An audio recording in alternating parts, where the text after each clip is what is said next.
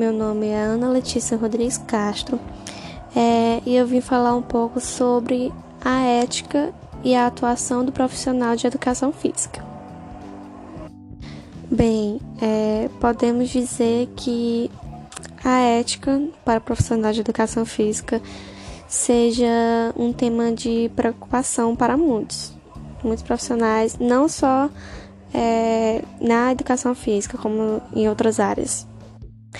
É assim de preocupação porque apresenta senso de responsabilidade, é, consciência da competência e habilidade adquirida na graduação é, e também os conjuntos de valores e normas.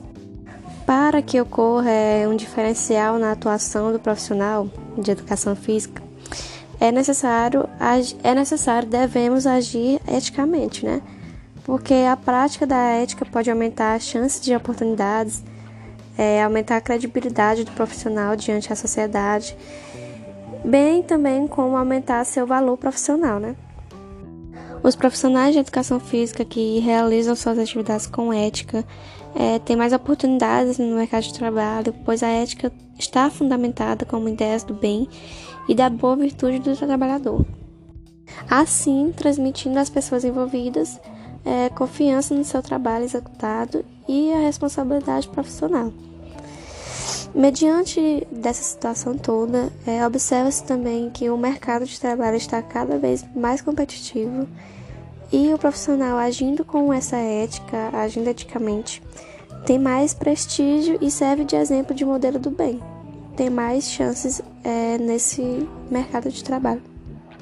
Vemos que nem todos os profissionais agem responsavelmente e nem sendo éticos nas, em suas atividades é, deixando de ter seu profissionalismo e agredindo os princípios básicos da lei, que é, por exemplo, a integridade e a honestidade.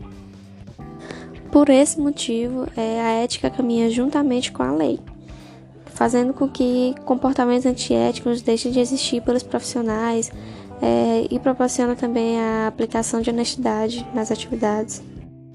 Para dar todo esse suporte, é, ao profissional de educação física e, ao mesmo tempo, também garantir às pessoas um serviço de qualidade, é, humanizado, realizado por profissionais responsáveis, é, defender o consumidor também.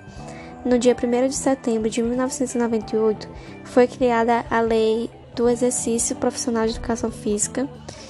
E para auxiliar esta lei, foi criando também o Conselho Federal de Educação Física e também os conselhos regionais de educação física. E diante disso tudo, caberá aos conselhos é, a punição dos profissionais que não cumprirem as suas obrigações. Assim surgiu o Código de Ética dos Profissionais de Educação Física, que foi como um instrumento para regular o exercício da profissão, vinculado aos sistemas de Conselhos Federais da Educação Física e Conselho Regional da Educação Física é, assim beneficiando a sociedade em grupos ou atendimento individual com ações em geral. Na intenção de atender às necessidades da população brasileira, o Código de Ética proporciona ao profissional de educação física é, a transformação de seus serviços em ajudas aos necessitados, sendo assim estes serviços cobrados ou não. A aplicação desse código de ética proporciona também não só a transformação é, ao profissional de educação física, mas também a vida das pessoas para melhor. É, as pessoas que vivenciam com esse profissional.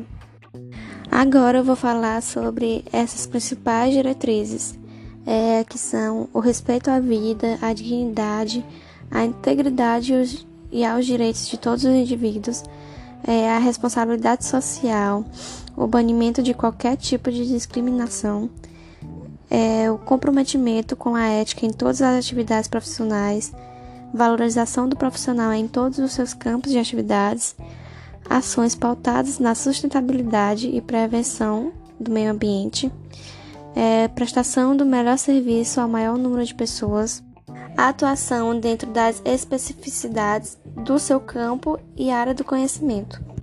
E esses são os princípios que o educador deve pautar suas atividades, é, garantindo assim o exercício ético da profissão e de todos os indivíduos é, envolvidos nela. É, na atualidade, leva-se muito em questão essas atitudes éticas do profissional de educação física. É, pode também até levar ao profissional o fracasso da sua carreira, se não obedecer às regras de ética. O profissional que não atuar corretamente denigre sua imagem profissional e fica sem credibilidade no mercado de trabalho. Quando uma pessoa busca um profissional para realizar suas atividades físicas, é, o profissional tem a obrigação de agir com respeito e eficiência, mantendo a integridade física, psicológica e moral da pessoa durante seu atendimento, bem como também proporcionar benefícios para a melhoria desta pessoa. Agora, falando um pouco sobre a ética e a moral, é, para que um profissional de educação física possa falar e agir com ética e moral, é necessário distinguir o certo do errado em relação a algum fato.